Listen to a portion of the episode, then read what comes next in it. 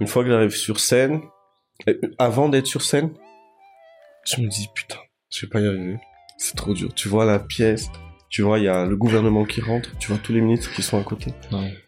Après, tu vois ce président, tu te lèves et tu te dis, purée, c'est, c'est quand même le président de la République. Hmm. Et tu vois la, salle- la salle et tu te dis, euh, ouais, il y a le président de la République, c'est un. Et après, t'as tous les ministres, t'as tous les gouverneurs, t'as, t'as des représentants de PTF, t'as des, t'as des entrepreneurs. C'est même plus des entrepreneurs, aujourd'hui, c'est des PDG de grands groupes qui sont là, tu vois.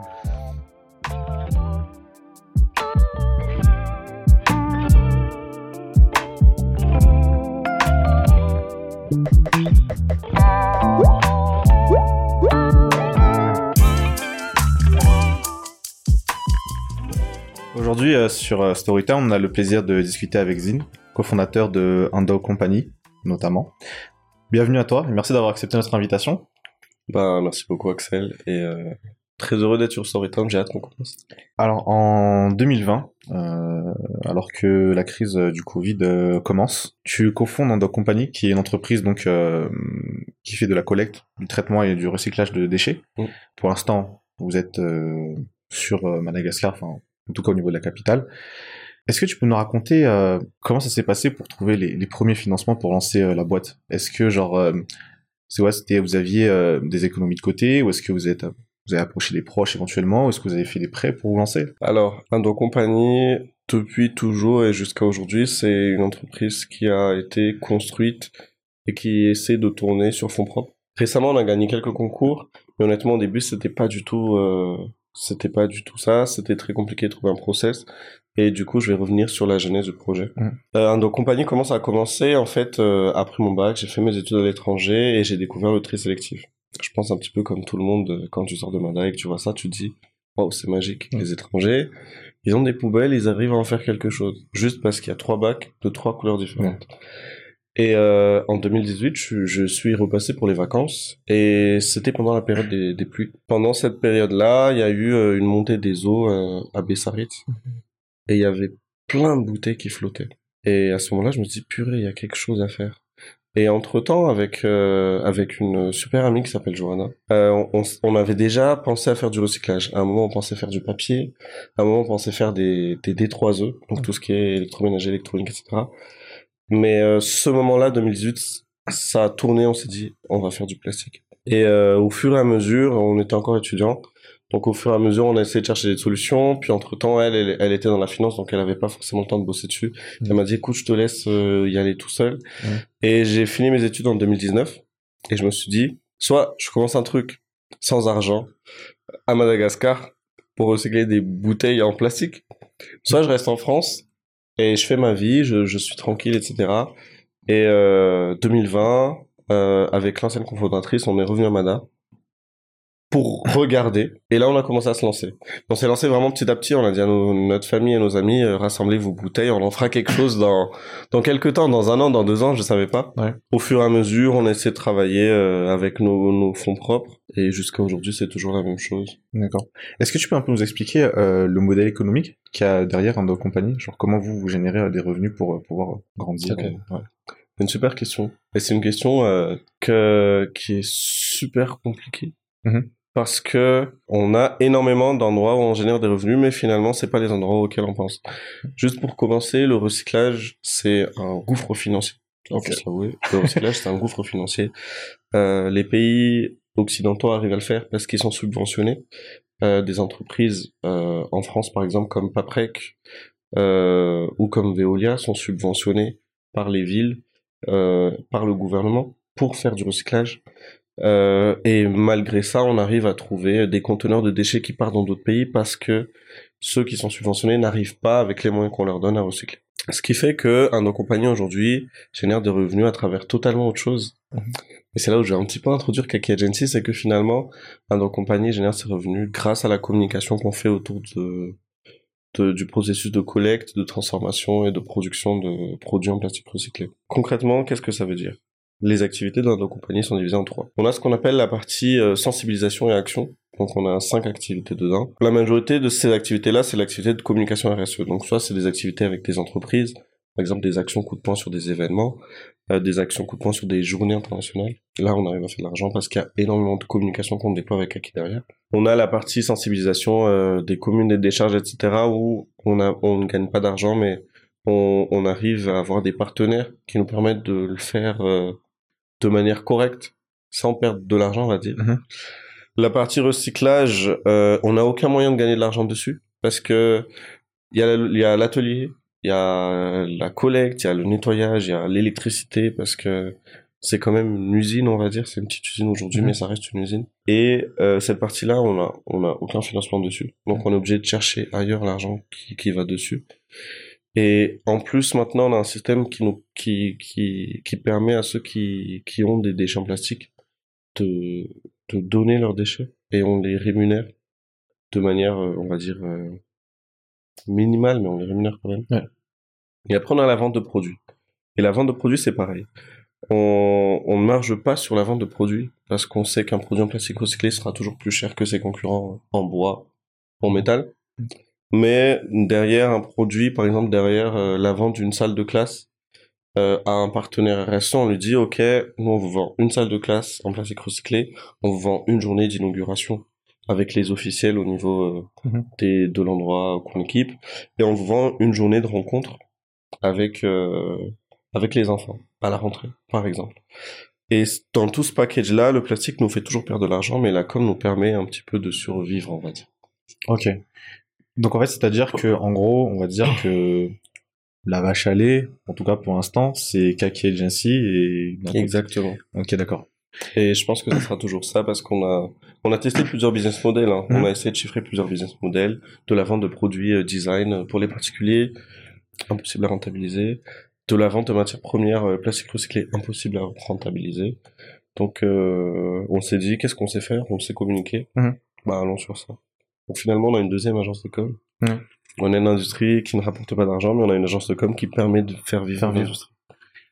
Et est-ce que parce que donc du coup ça veut dire que vous avez un double effort à faire, euh, c'est que faut faire grandir bah, Kiki Agency pour que justement l'argent généré par cette entreprise puisse euh, financer la croissance de l'autre boîte, mais ça n'empêche qu'il y a quand même aussi pas mal d'efforts que vous mettez euh, dans dans compagnie pour euh, bon pour que votre impact, euh, en tout cas pour l'instant à l'échelle nationale, puisse être euh, plus grand.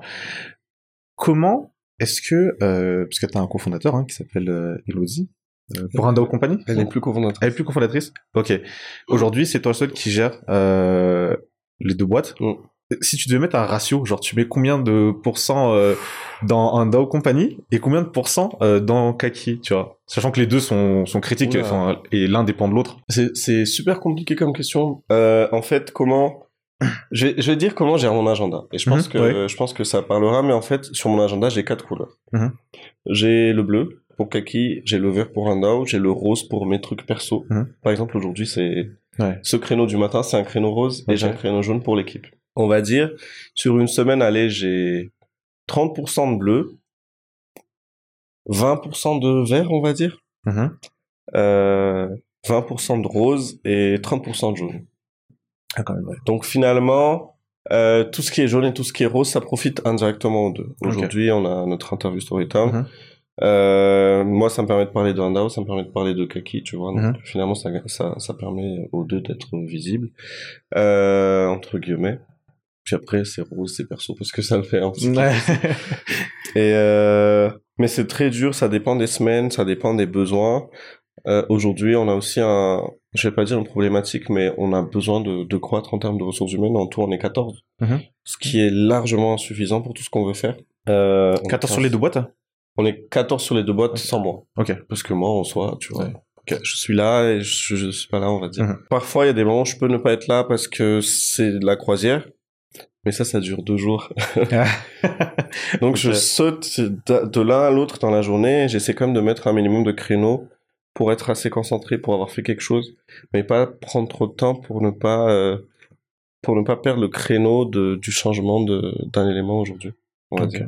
En 2020, dans euh, un- une interview que tu as accordée à 24-24, tu disais que Ando Company avait notamment pour ambition, je cite, de créer un centre de recyclage euh, de 4 hectares à Antananarivo. Aujourd'hui, euh, est-ce que tu peux me partager euh, où est-ce que vous en êtes par rapport à, à cette idée en tout cas qui est, qui est, ambitieuse, qui est ambitieuse Où est-ce qu'on en est par rapport à cette idée? Aujourd'hui, on a un atelier de 100 mètres carrés, donc on est encore très loin. Mhm. Néanmoins, il y a un projet qu'on souhaite euh, lancer. On ne sait pas encore de quelle manière. On a déjà le business plan, on sait comment on veut le faire, etc. Mais on ne sait pas de quelle manière.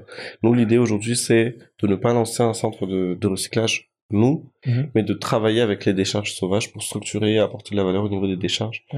Et je pense que ça a plus de valeur ajoutée de travailler sur l'existant que de créer quelque chose qui part de zéro. Et comme je t'ai dit, euh, dans ce temps-là, le business model, il était répliquer ce que Veolia et Paprec ont fait en France parce que Mhm. c'est les mieux qu'on connaît. Et on se rendait pas compte que le recyclage ne permettait en aucun cas de gagner de l'argent. Mhm. Et ça, c'était encore dans l'optique qu'on arrivait à faire.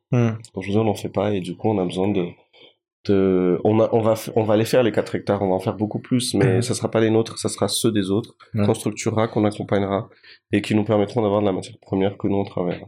Est-ce que toi, à un moment, justement, parce que tu dis que c'est qu'avec euh, le temps que tu t'es rendu compte euh, avec ton équipe que, en termes de rentabilité financière, en tout cas, on n'y était pas encore. Est-ce que euh, ça t'est déjà arrivé de regretter peut-être un petit peu d'avoir choisi euh, de t'être lancé dans cette aventure euh, pour que tu te rendes compte au final que, bon, voilà, pour l'instant, en tout cas, euh, tu pouvais pas générer de, de revenus euh, conséquents, ni pour ta boîte, ni pour toi. euh. J'ai jamais regretté. Mhm. J'ai jamais regretté de m'être dit que j'allais quitter la France pour revenir à Mada et faire quelque chose. J'ai jamais regretté d'avoir commencé à nos compagnies. Mhm. Hier, j'avais fait un, hier, j'ai fait un post sur, sur LinkedIn. L'année dernière, le 4 mai, j'avais rencontré, c'était la première ministre que je rencontrais de ma vie. Dans le cadre de sa mission, c'était euh, Madame Gabriela Versar, ministre de l'Éducation, Mhm. euh, de, ministre de, Ah, je suis écorché, ministre de l'Éducation professionnelle et de la formation technique. Mhm. Et euh, en ce temps-là, j'étais très enjoué, j'avais révisé mon pitch, etc. Elle est venue euh, euh, dans nos bureaux chez Nexta, et Mhm. puis je lui ai pitché le truc, je lui ai montré des échantillons qu'un concurrent anglais faisait. Mhm. Et elle m'a dit, oui, mais quand, quand est-ce que tu commences tu vois? Je lui ai dit, euh, ok, bah, aujourd'hui, on n'a pas forcément les moyens pour, euh, pour commencer quelque chose, etc. Mhm. Elle m'a dit, oui, mais faudrait que tu commences. Après, ça prendra au fur et à mesure. Et euh, jeudi dernier, elle est passée à l'atelier. Euh, elle a visité l'atelier, elle s'est Mhm. dit, waouh, finalement, vous avez réussi, ça fait un an. Ouais. Euh, vous avez avancé sur quelque chose, tu vois. Et euh, elle, nous, elle a fait des, elle nous a fait des, des, comment dirais, des petites recommandations. Elle était super Mhm. contente de ce qu'on a réussi à faire. Et finalement, je regrette pas parce que entre le 4 mai 2022 où je vendais du rêve tout le temps, toute la journée, Ouais. et le 11 mai 2023 où il y a des gens qui arrivent à l'atelier, qui voient le plastique recyclé, qui voient les premiers meubles qui vont sortir euh, la semaine prochaine, il s'est passé, il s'est quand même passé un truc. Ouais. Malgré tous les sacrifices, malgré le fait qu'il n'y a pas les moyens, malgré le fait que il y a, qu'il y a beaucoup d'heures de travail quand même. Et euh, c'est pareil sur Kaki. Euh, je pense que ça fait partie de l'aventure entrepreneuriale et finalement quand on regarde euh, ceux qui ont réussi à créer de la valeur aujourd'hui, dans n'importe quel pays, dans n'importe quelle industrie et dans n'importe quelle période, ça peut être des entrepreneurs du, du Moyen Âge qui ont commencé le, le commerce sur la Silk Road, Ouais. ou un mec comme Elon Musk aujourd'hui qui veut aller sur Mars. Ils ont commencé avec que dalle en fait. Ouais. Et c'est l'action qui qui donne les moyens, c'est pas les moyens qui donnent, euh, euh, qui qui créent des actions. pour revenir rapidement par rapport euh, aux moyens justement, est-ce que toi tu veux vraiment euh, rester sur euh, des financements euh, fonds propres Alors là je parle pas de des éventuels prix euh, cash price que tu peux gagner, Ouais. euh, mais vraiment euh, est-ce que toi tu t'envisages pas de lever des fonds pour faire grandir euh, l'une des deux structures ou pourquoi pas les deux ensemble C'est c'est en cours. On va dire que c'est en cours. Euh, c'est un dossier qu'on a travaillé depuis septembre. Mhm. Euh, là, on va peut-être sortir sur quelque chose, sur un premier. Euh, bien sûr que si. Ouais. Euh, j'ai regardé, j'ai j'ai quand même regardé pas mal d'entreprises, hein, pas mal d'entreprises que ce soit en local euh, à Madagascar ou que ce soit les Y Combinator, les plus grosses startups du monde avec euh, Airbnb, etc. euh, de la Silicon Valley. Et en fait, tu te rends compte que le moment où une, une entreprise arrive à passer de d'une vraie idée à une solution qui soit euh, locale, nationale, internationale, puis globale, il faut passer par des par des séries de levées. Euh, la différence entre une petite entreprise avec quelques cofondateurs qui ont un peu de moyens, un peu d'économie et un peu d'expérience, versus une entreprise, euh, si on prend l'exemple de la France par exemple, qui passe en série A, elle est, euh, elle est énorme. Et je peux pas me permettre de ne pas le faire parce que Mhm. moi aussi à un moment je veux que ce soit énorme. Et comment est-ce que euh, tu... Le financement dont tu parles, c'est pour un DAO ou plutôt pour Kaki, euh, de sur lequel, le dossier sur lequel vous bossez actuellement C'est pour un DAO, mais ça va, ça va rapporter un petit peu à Kaki. Ok. Parce que moi, je suis curieux de savoir, parce que on, on discute là et donc tu fais bien comprendre que euh, financièrement, en tout cas, pour l'instant, c'est pas viable et qu'il n'y a pas encore de business plan euh, existant sur Terre qui pourrait faire en sorte que euh, le recyclage en fait soit quelque Mm. chose qui rapporte. Comment est-ce que tu convaincs euh, les investisseurs ou les gens qui, qui vont donc euh, qui participent à, à la levée de fonds pour justement euh, bah, injecter de l'argent euh, dans la structure, sachant que bah, potentiellement euh, Ça ça, rapporte ça, pas. ça rapporte pas. Ou est-ce que là c'est vraiment euh, des, des investisseurs qui se disent bon, on sait l'impact que vous avez, que vous pouvez avoir, et bon bah là on est prêt à lâcher tel montant et puis même si on les Mhm. revoit plus, c'est pas grave. Ou... Elle est trop bien ta question. Parce que le recyclage ne rapporte pas, Mhm. mais un don compagnie rapporte. C'est ça la différence. Nous, on a un business model qui nous permet de... Attends, comment je vais le dire? J'ai envie de le dire, mais en même temps, j'ai pas trop envie de le dire. Ah ok, ok. Euh, non, non, mais, Ouais, j'ai trouvé, j'ai trouvé une manière de le Ouais. dire. Si, c'est ça. Le recyclage ne rapporte pas. Tu te lances dans, dans une pure activité, dans, une- dans une pure activité de recyclage, ça rapporte Mhm. très peu. Il faut trouver des débouchés. Si tu vends la matière première, il faut trouver des débouchés. Il faut trouver quelqu'un qui les rachète. Il faut assurer la qualité de tes matières premières. Aujourd'hui, le RPET, euh, juste un exemple. Le, le, le PET, c'est ça. Donc, euh, je, je, je pense que j'apprends rien aux gens. Ça, c'est du PET. Il y a un petit code ici, c'est écrit 1. Ça, c'est du PEHD. Et dedans, il y a un petit code qui s'appelle, qui, où on voit un petit 2. Ça, c'est les bases du plastique. Mhm. Le PET brut, sorti d'usine, euh, après transformation de pétrole, il vaut 1200 dollars la tonne. Mhm. Le RPET, pour faire du RPET, donc c'est du Recycled PET, ça te coûte entre 1005 et 1009. Donc là, tu te dis déjà, bon, ok, le PET coûte beaucoup moins cher que du RPET. Mhm. Le RPEHD, c'est pareil. Tu as 60% de coûts en plus sur du RPEHD que du PEHD. Le recyclage ne rapporte pas. Mais nous, on a un business model où on vend des packages qui nous permettent quand même de, de gagner de l'argent. Mhm. Je, je mentirais si je te disais que qu'aujourd'hui c'est une activité sociale qui Mhm. qui va euh, sur le futur faire aller 5%, 6% de marge. Non, c'est faux. Mhm. Euh, Sur le futur, on a quand même pas mal de on a quand même pas mal de, de bénéfices prévisionnels, on va dire, mais pas sur le recyclage. C'est sur l'ensemble de ce qu'on fait qu'on arrive à apporter de la valeur. D'accord. Ok, d'accord. Été super vague, mais ouais, ouais, non, ok, ok, ouais, on essaie de, ouais, ouais, ok, je, je comprends s'il y a une raison, si, pas rentrer dans les détails, il y a, y a aucun souci, mais, et là où tu veux lever des fonds, c'est quoi, c'est sur, euh, auprès de, de structures locales, ou est-ce que c'est à l'international, euh? Pour le moment, ça sera local. Pour le moment, ça sera Ouais. local.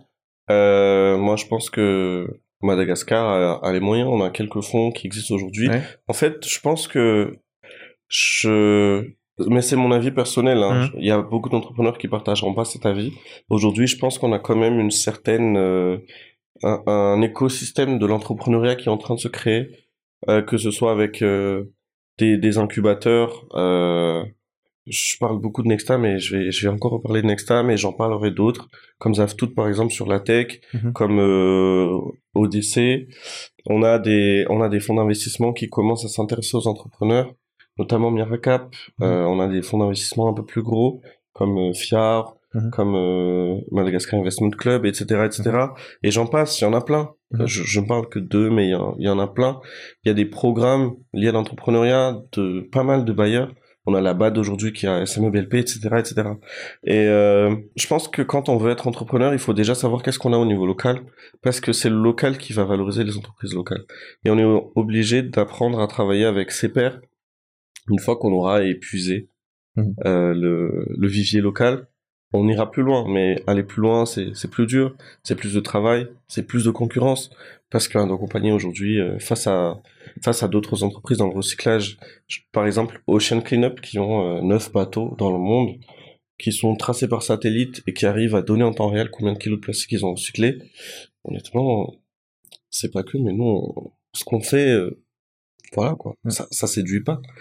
Et euh, on a encore ce travail à faire au niveau local pour tout optimiser et après on passera à l'international. Et si tu arrives à lever ces fonds, ça te permettrait de, de faire quoi? Si on arrive à lever ces fonds, ça nous permettrait d'industrialiser.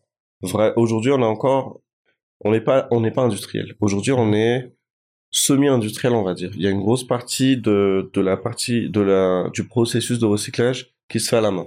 Mhm. Euh, il se fait à la main parce que les machines n'existent pas au niveau local, Mhm. donc on a dû chercher ailleurs pour les trouver.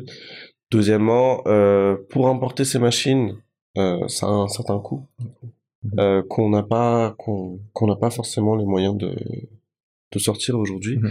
Ensuite, on n'a pas la capacité de produire assez pour les avoir. Une fois qu'on aura ce financement-là, on a toutes les machines, on produira en masse entre guillemets et on sera capable de dire ok euh, sur ce mois-ci on, on sort une salle de classe, deux salles de classe et euh, non seulement on aura la capacité de, de vraiment recycler tout ce qu'on reçoit, mais surtout derrière, euh, une partie de ces fonds-là servira à financer la collecte. C'est très bizarre à dire, mais un de nos plus gros problèmes, c'est qu'on n'a pas assez de déchets. Un déchet en plastique, pour qu'il soit recyclable, il faut qu'il ait une certaine salubrité, on va dire. Une, une certaine durée d'exposition au soleil, d'exposition à l'eau, d'exposition aux autres matières, euh, qui lui permettraient encore d'être proche du brut. Et euh, ça, on l'a pas. On a des, des projets et des process aujourd'hui qui sont en train d'être mis en place pour en avoir plus. Mhm. Il faut qu'on, mais il faut qu'on arrive à les financer. Euh, justement, on parlera euh, de, de l'aspect collecte. Je veux savoir éventuellement, euh, c'est pas indiscret, je donne pas de chiffre exact, mais t'as levé, t'espères faire en tout cas 8 chiffres, 9 chiffres en arrière, là je parle euh, Euh, 10 carrément, enfin peut-être que ouais, tu- pourquoi pas, hein, peut-être que mais si c'est plus que 10, hein, j'en sais rien, mais... là, on est sur, euh, allez, quelques dizaines de millions d'euros. D'accord. Euh, Ok, pour pouvoir passer un premier palier après. Ouais. euh, ok. Et tu parlais justement de la difficulté de trouver euh, bah, des déchets en fait euh, qui étaient, euh, on va dire, euh, utilisables. Et récemment, il y a, il y a quelques jours, vous avez communiqué justement sur euh, vos réseaux comme quoi euh, les, les personnes qui étaient intéressées pouvaient déposer euh, leurs déchets euh, auprès de votre atelier à IVAT. Est-ce que tu peux me dire le, le résultat de cette journée, ça s'est passé comment? Est-ce que je veux dire vous avez atteint vos objectifs? Ou est-ce que c'était un peu en deçà de ce que tu aurais espéré euh, L'objectif de cette journée-là, c'était d'accueillir euh, une dizaine de personnes Mhm. et de, de se dire, ok, on a 3 kilos par individu, Mhm. donc 30 kilos. Mhm. Euh, L'idée, c'est vraiment tester, de voir si les gens sont prêts à déposer. Et je pense que de toute façon, sur la sensibilisation, tu vois, ça va prendre du temps. Les gens n'ont pas le réflexe de faire le tri chez eux, il faut qu'on Ouais. le mette en place. Et ensuite, il faut qu'on leur dise, vous pouvez les ramener. Finalement, on a fait euh, 63 kilos et demi. Donc, c'est un petit peu le double de ce qu'on espérait. On était super contents de cette journée.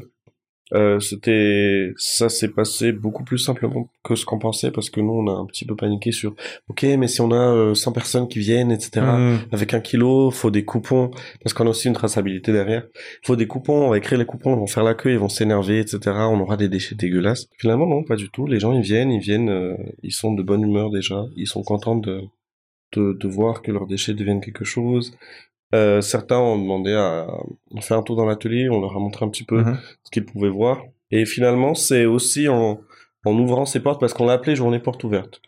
On est en train de chercher un nom à cette action-là, mais pour le moment, il s'appelle Journée Porte Ouverte. Et ouvrir les portes euh, du recyclage comme ça, ça permet aussi aux gens de d'être sensibles à la cause et de se dire, punaise, en fait, euh, ma bouteille, elle est devenue euh, une poudre de plastique transparente. C'est c'est trop bizarre, mais avant, je buvais de l'eau dedans. Mhm. Je la mettais dans une, dans une baie d'ordures. Ouais. Ça partait un challenge, Mhm. ça brûlait et ça devenait de la fumée noire, tu Mhm. vois. Mhm. Et maintenant, c'est des petites paillettes. Et ça, ça, ça donne de l'inspiration et ça permet aux gens de, d'être eux-mêmes ambassadeurs de la cause. Et euh, donc, on a rempli un double objectif. Déjà, on a collecté plus que ce qu'on voulait, mais en plus, on a réussi à, à sensibiliser des gens et à leur transmettre le message pour qu'ils soient ambassadeurs, pour qu'ils transmettent le message, ainsi de suite. Franchement, c'est excellent. Et moi, je veux savoir, aujourd'hui, vous avez visé, enfin, en tout cas, la dernière fois, vous avez visé les particuliers. Mm. Est-ce qu'au niveau des industriels euh, locales, euh, il n'y a pas moyen de... Parce que je connais pas très bien l'écosystème, hein, donc il faudra expliquer, mais il n'y a pas moyen de collecter peut-être plus de déchets à leur niveau pour être utile à, la cause et en même temps pour, pour un compagnie? C'est une très bonne question. En fait, si tu veux, notre première source de déchets, mhm. c'est les entreprises. Notre première offre et notre première prestation qui est toujours en vigueur aujourd'hui, c'est aller voir une entreprise, leur dire écoutez, vous avez besoin d'une activité RSE. Mhm. Nous, on a une activité RSE complète à vous offrir. Mhm. Euh, on sensibilise tous vos collaborateurs. Mhm. On vous construit un circuit de collecte. On fait vos collectes. On trace les déchets jusqu'à notre atelier. Et derrière, on en fait des produits à forte valeur ajoutée. Et tout ça, nous-mêmes, on le communique pour vous, à votre charte, avec votre discours de communication et en s'adaptant à votre planning de communication. Et ça, on le fait toujours aujourd'hui. Mmh. Et euh, c'est là où on a le plus de matières premières. C'est là où on apporte le plus de valeur parce que du coup, quand tu prends une entreprise, non, je vais pas, je vais pas nommer une entreprise. Mmh. C'est cool. Quand tu prends une entreprise où tu as 1500 ou 2000 collaborateurs, mmh. que tu arrives à en former 80, que ces 80 sont convaincus, qu'ils en parlent aux autres collaborateurs, qu'à un moment tu arrives à former les 1500, les 1500 c'est des familles. Donc au final, tu impactes 6000 personnes. C'est là où on arrive à faire le plus de, de turn, on va dire dans l'industrie, on va dire qu'il y a déjà les des parcours. Le plastique a déjà son parcours mhm. sur lequel nous on peut pas se positionner mhm. pour le moment. Euh, et l'idée c'est pas de c'est pas de créer de la concurrence euh, à ceux qui étaient déjà sur place, c'est de créer d'autres circuits en parallèle. Euh, notamment, on a les circuits avec les communes où on rémunère des gens au niveau des communes pour aller faire les collectes. On a le circuit de l'atelier où on rémunère ceux qui viennent déposer. On a euh, on a un circuit euh, qu'on est en train de créer euh, sur euh, un travail au niveau des décharges. Euh, on a ce qu'on appelle les actions coup de poing, où on se positionne sur des events. Mhm. Récemment, on a fait Madagascar, par exemple. Ouais. Et donc, au final, on a plein de sources de déchets qui nous permettent de diversifier nos, nos, nos cibles à sensibiliser et qui nous permettent aussi d'avoir une certaine quantité de déchets sur tel ou tel type d'action. Mais l'objectif, c'est pas de faire tel chiffre sur telle action. L'objectif, c'est que l'ensemble des actions sur une semaine, sur un mois, arrivent à nous suffire pour qu'on tourne à 100% au niveau de l'atelier. Donc en fait, dans ce que vous proposez en entreprise, euh, je pense que vous, vous, bouclez bien la boucle. Il y a une partie en fait vraiment euh, consulting en fait euh, en amont et ensuite après la mise en œuvre, euh, vous occupez quasiment de tout en fait. Euh, Exactement. C'est là où on arrive à apporter la valeur. Ouais. Fin 2022, ben, tu fais partie des gagnants du concours 3 de un pitch, qui est organisé par Fiarine, et tu es reparti avec un prêt à taux zéro de 20 millions d'arrière.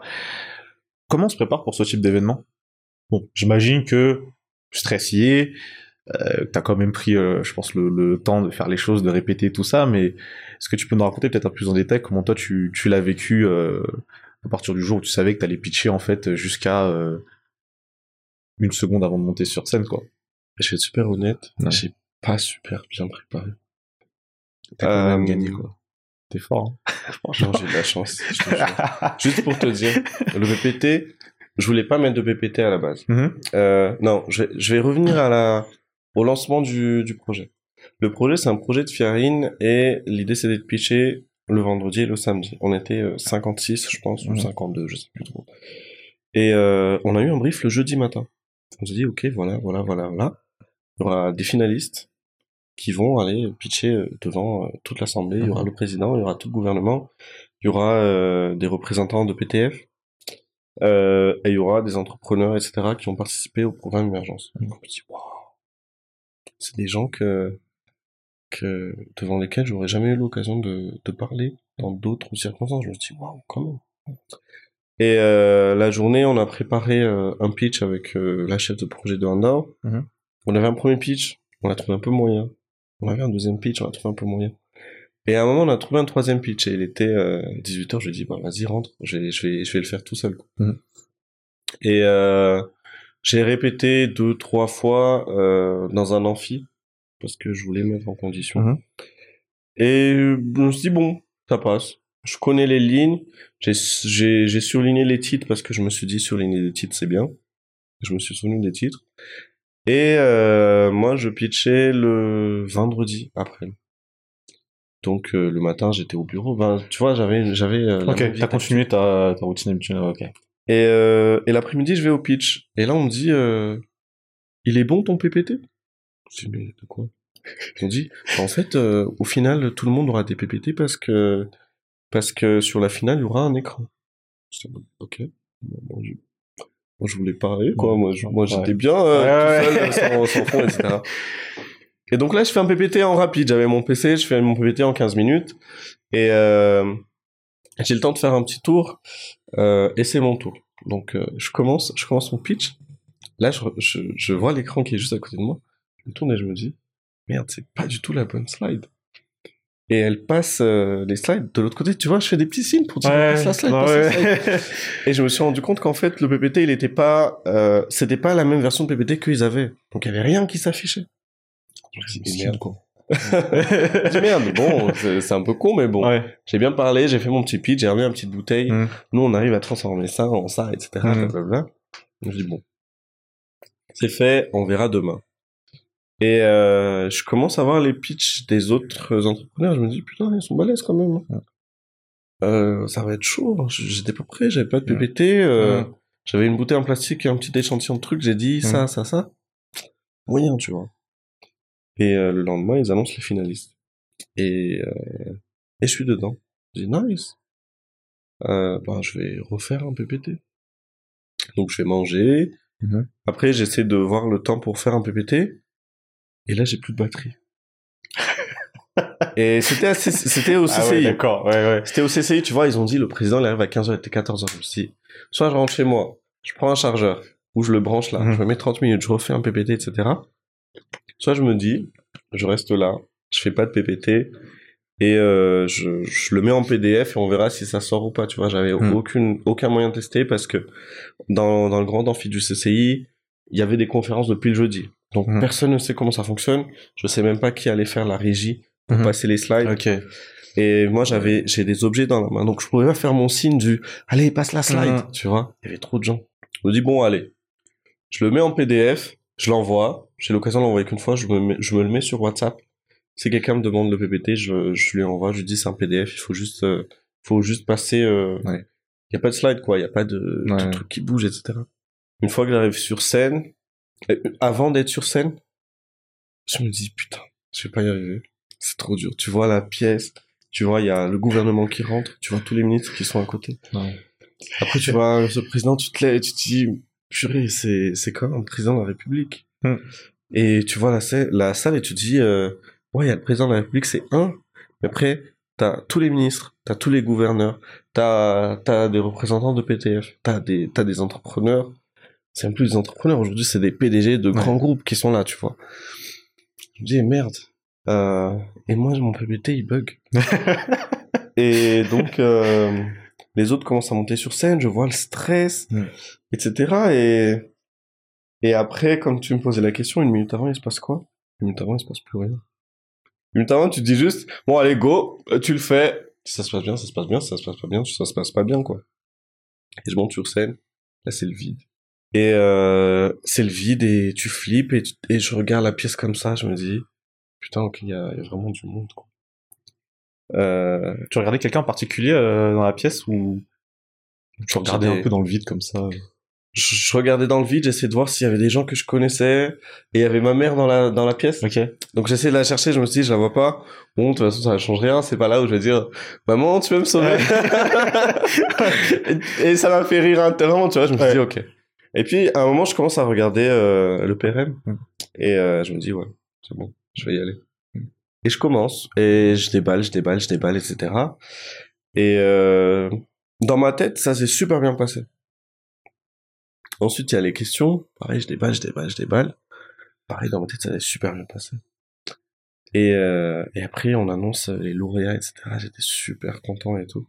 Et en fait, c'est le jour même, t'es très content parce que t'as gagné, mais en fait, tu sais pas ce que ça représente. Et, Hmm. et je pense que 3 d'un pitch, c'est euh, un des trucs qui nous a vraiment permis de nous développer. C'est un des trucs qui nous a vraiment donné de la visibilité. Hmm. Et c'est un des trucs sur lesquels les gens, ils ont vraiment vu qu'il y avait un projet qui, qui voulait faire quelque chose par rapport au plastique, tu vois. Et après, tout ce qui s'est passé derrière, tous les partenariats, toutes les personnes qui sont venues nous contacter, toutes les entreprises qui ont dit, OK, nous aussi, on veut vous donner notre plastique, etc. Et ça, jusqu'à maintenant, on s'en rend compte. C'était une victoire sur une journée, sur un pitch. Ça a duré, allez, 15, 20 minutes. Mais au final, l'impact, il est sur plusieurs mois, tu vois. Ouais. Et est-ce que pour toi, euh, personnellement, bon, c'est pas grave, t'as gagné un concours euh, national, tu vois, devant une, euh, une grande audience très prestigieuse, pardon. Est-ce qu'en toi, tu sens que ça, ça a changé un truc? Que ce soit dans ta perception des choses, que ce soit dans la manière dont tu es, genre toute cette exposition médiatique que tu as eu, on va dire, là, à partir du moment où tu fais partie des lauréats? Bah en fait, le, le, le, le 3 d'un pitch, il m'a permis de turn sur un truc, c'est de me mhm. dire, putain, faut y aller, quoi. On en a parlé, on a fait d'autres concours, on a fait Coupa Catch, on était visible, on a fait, euh, à un moment, on a fait, euh, on a fait des actions avec euh, des communes, on était visible, etc. Tu vois, il n'y avait pas ce turn-là. Mhm. Et là, je me dis, putain, c'est maintenant ou jamais, tu vois. Mhm. Et c'est, c'est là où tu te dis, soit je, j'ai pas le truc pour le faire, soit je me dis j'y vais à fond et j'y vais vraiment et je le fais et je vais au bout. Et c'est là où on a commencé à chercher un atelier plus sérieusement parce qu'à un mmh. moment tu vois on cherchait l'atelier mais en même temps tu flippes tu dis punaise euh, il y a X millions d'arrière tous les mois à payer. La Dirama quand t'es en trivasé il y a X millions d'arrière par mmh. mois à payer etc et à partir de ce moment là tu te dis vas-y je le fais. On verra. Ça se trouve je vais me casser la gueule dans six mois j'ai parlé Hmm. devant trop de gens pour ne pas faire un truc derrière. C'était dans le sens là. Ouais, tu dis, Oula, j'ai raconté des trucs. On va équiper des salles de classe. Non, non, non, non, non. Votre plastique qu'on récupère. J'ai dit, punaise. On a la machine, elle tourne pas. On n'a pas l'atelier, etc. En fait, pour le moment, tout ce que j'ai dit, ça vaut zéro, tu vois. Hmm. Et c'est là où on a commencé à chercher un atelier. En trois semaines, on a trouvé. On s'installe le 1er décembre. En parallèle, on avait Player Airport avec Ravnal. Mhm et on a, on a aussi eu la chance de le gagner. Et, et en fait, euh, au final, je sais pas ce que ça a vraiment changé au-delà de se mhm. dire vas-y on le fait, mais depuis depuis 3-2-1 pitch, tout ce qu'on on essaie de faire sur un now arrive quand même à un certain terme, tu vois. Il y a plein de trucs qu'on est sur derrière, mais je raconte pas. Mhm. Mais les gros trucs sur lesquels on voulait bosser, on arrive quand même à en faire quelque chose. Pareil, l'inauguration du 22 mars, euh, on avait peur que personne ne vienne. Finalement, on a eu euh, 80% des gens qu'on avait invités. Mhm. On a nos, on, a commencé à vendre euh, des meubles. Euh, ouais. En gros, c'était vraiment euh, un énorme accélérateur dans votre dans votre croissance. Ouais, hein. exactement. C'est ce qu'il fallait pour vraiment, on va dire, lancer le truc for real, quoi. Tu vois ce que je veux dire, genre vraiment à un stade où là, bon, il y a plus de retour en arrière, il y a plus de j'hésite, je tergiverse, c'est c'est mm. tapis ou rien, quoi, on va dire. Exactement. C'était c'était vraiment ça. C'était c'était t'es dans une partie de poker. Ouais. Au début, tu jouais, tu regardais le flop et tu couchais. Ouais, ouais, ouais. Là, euh, t'as vu, bon, ta airline. tu mets tapis. Il y a pas de flop, t'as fait tapis et tu te dis, bon. Ah, de toute façon, euh, c'est un tournoi, je peux même plus recaver. tu vois? Ouais, ouais, ouais, Et on a fait tapis. Et, euh, et finalement, en flop, on, on a, euh, allez, on a, je vais pas dire qu'on a un as. Ouais. Ça serait trop tôt, mais on va dire qu'on a une paire.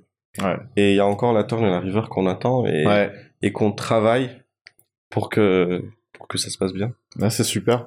Et d'ailleurs, bah, récemment, euh, tu as été invité à prendre part euh, au Malagasy Business Meeting à l'initiative de son excellence le président au travers du programme Firing toujours. Mm. Euh, comment ça s'est passé Et j'ai cru comprendre que vous avez eu l'occasion, euh, chaque euh, entrepreneur a eu l'occasion de parler de de, des problématiques et des solutions qu'il proposait par rapport à son contexte euh, à lui. Euh, toi, qu'est-ce que qu'est-ce que t'as raconté, on va dire, pendant ce meeting-là? Qu'est-ce que j'ai raconté pendant ce meeting-là? En fait, ce qui était intéressant déjà sur ce meeting-là, c'est que c'est qu'on était vraiment tous jeunes. Uh-huh. je dirais, en tranche d'âge, je dirais, c'est du 20-40 uh-huh. et encore, tu vois. Uh-huh. Et euh, pour la majorité, c'est des entreprises qui sont déjà euh, sur une phase de croissance, on va dire. Donc c'était super intéressant parce que finalement, énormément de problématiques qu'on a retrouvées. Euh, moi, pour ma part, euh, j'ai abordé quatre sujets. Premièrement, l'accès aux infrastructures. Euh, aujourd'hui, quand on est un entrepreneur euh, dans l'innovation, on a besoin d'espace, euh, mais on n'a pas besoin de trop d'espace. Aujourd'hui, l'offre du marché en termes d'infrastructures pour les activités semi-industrielles et industrielles, c'est soit du 20, 30, 40 mètres carrés. Donc, tu fais un petit atelier où tu as 4-5 t'as 4-5 membres de ton équipe qui bossent dedans. Ou t'as du 500 mètres carrés, 1000 mètres carrés, 1500 mètres carrés, tu vois. C'est euh, des gros, des gros hangars dans des grosses zones industrielles, etc. Et t'as pas le mid-size. Mm. Et nous, euh, je dis nous parce que je représente un compagnies Mhm. et, et les actionnaires aussi, c'est, on s'est dit, nous, ce qu'on veut demander, c'est qu'il y ait un entre-deux. C'est que, c'est que Madagascar, au, au travers de, pas, de- pas du gouvernement, parce que c'est pas une, forcément une mission du gouvernement de créer des infrastructures immobilières pour les activités, mais au travers de sa force de persuasion du secteur privé de mettre en place cette solution mid-size. Pareil pour les et pareil pour l'électricité. Aujourd'hui, tu as la solution du euh, je me mets en, en 400 volts en triphasé en courant force, Mhm. euh, je me mets un, un backup euh, groupe et je me mets un backup solaire pour la journée. Soit tu as ça, soit tu as OK, je suis un petit je suis un petit artisan, euh, j'ai du j'ai du courant j'ai du courant simple. Euh, je, je suis en activité quand il y a l'électricité et quand la Germa coupe, malheureusement, comme tout le monde, je peux pas travailler. Et là, pareil, il faut une solution mid-size, tu vois. Mm. Et, et moi, j'ai vraiment essayé de défendre euh, les entreprises qui sont mid-size, qui peuvent pas payer très gros, mais qui finalement le trop petit, le plus petit, est trop petit pour faire quelque chose. Mhm. Deuxième point, c'était la visibilité. Euh, Aujourd'hui, euh, nous, on a la chance d'avoir la- l'agence de com qui est, qui est derrière, donc euh, on arrive quand même à travailler un petit peu notre visibilité, et encore parce que c'est pas une agence de com qui est dédiée à un DOC. quoi. Il y a des clients qui sont qui sont prioritaires aussi dessus, mais euh, euh, les, les entrepreneurs n'ont pas la capacité d'être visibles, que ce soit au niveau national, mais surtout au niveau international. Par exemple, il y a des, il y a des confrères qui, qui exportaient euh, des produits agricoles. Moi, j'en avais jamais entendu parler d'eux. Et t'écoutes leur storytelling, tu te dis, punaise, mais ils sont balèzes en fait. Mm. Ils sont super balèzes. Euh, mais personne les voit parce qu'ils ne savent pas forcément communiquer, parce que c'est pas leur activité, et personne les aide à communiquer. Et pourtant, on communique des grands projets au niveau local.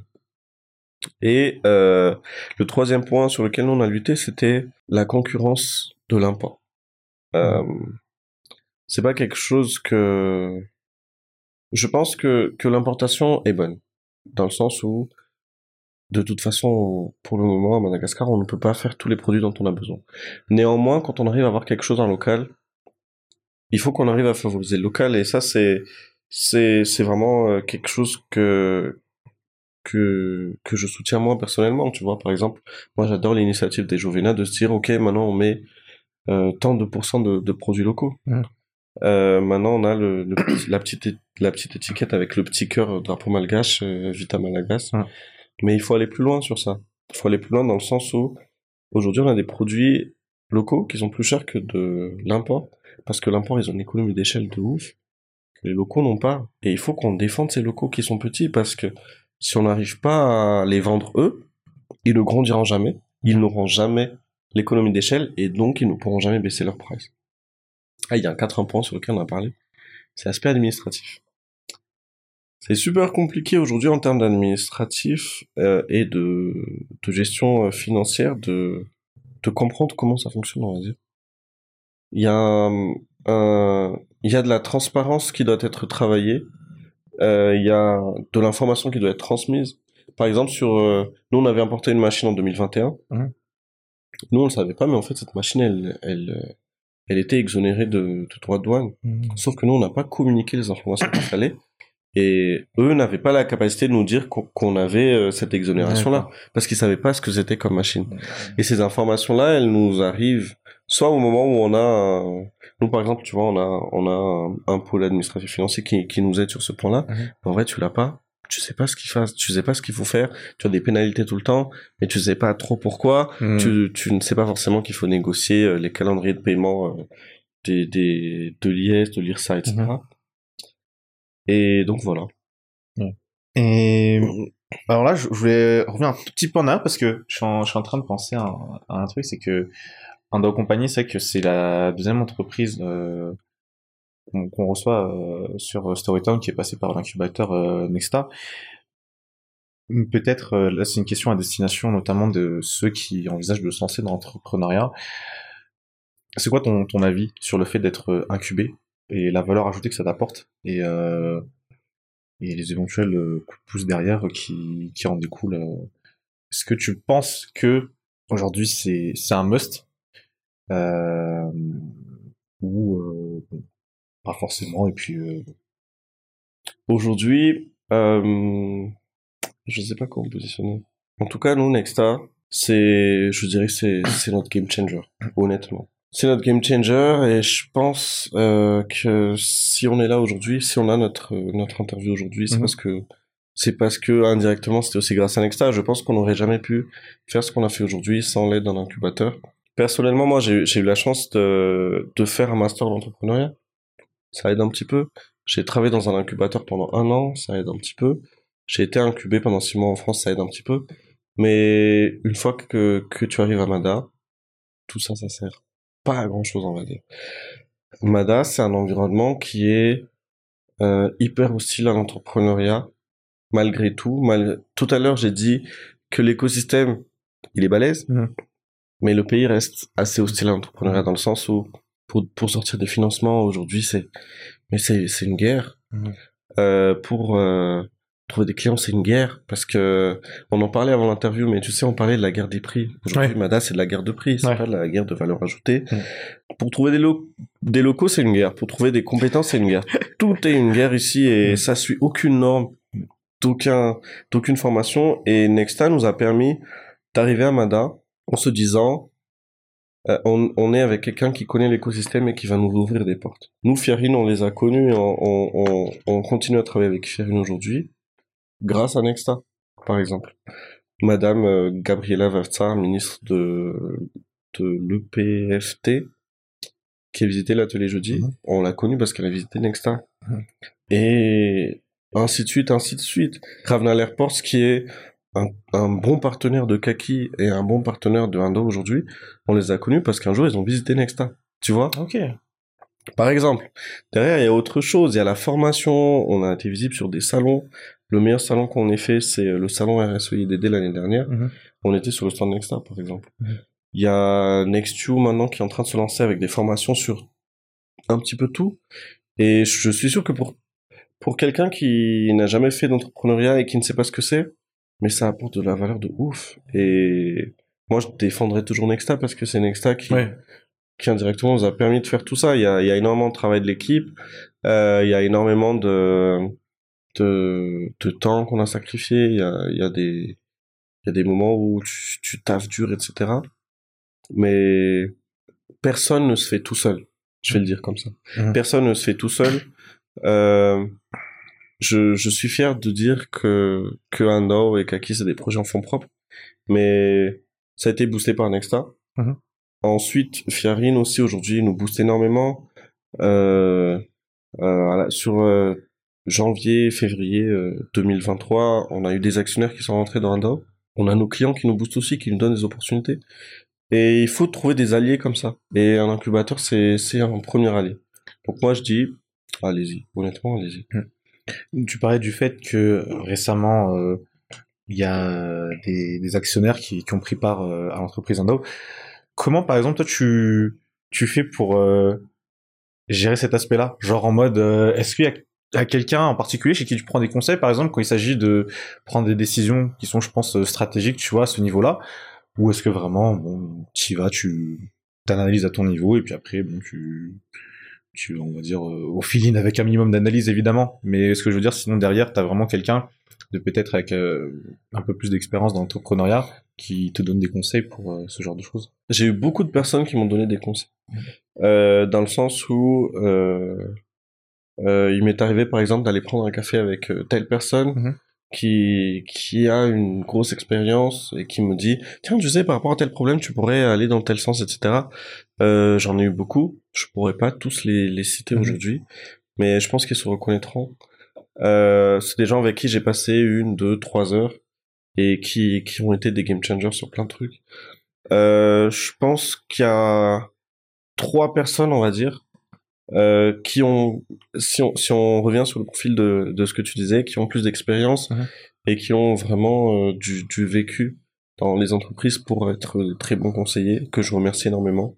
Premièrement, c'est c'est Carole Rakunjenbe, qui est du coup la DG de Nexta, qui qui est plus que plus qu'un mentor aujourd'hui, on va dire.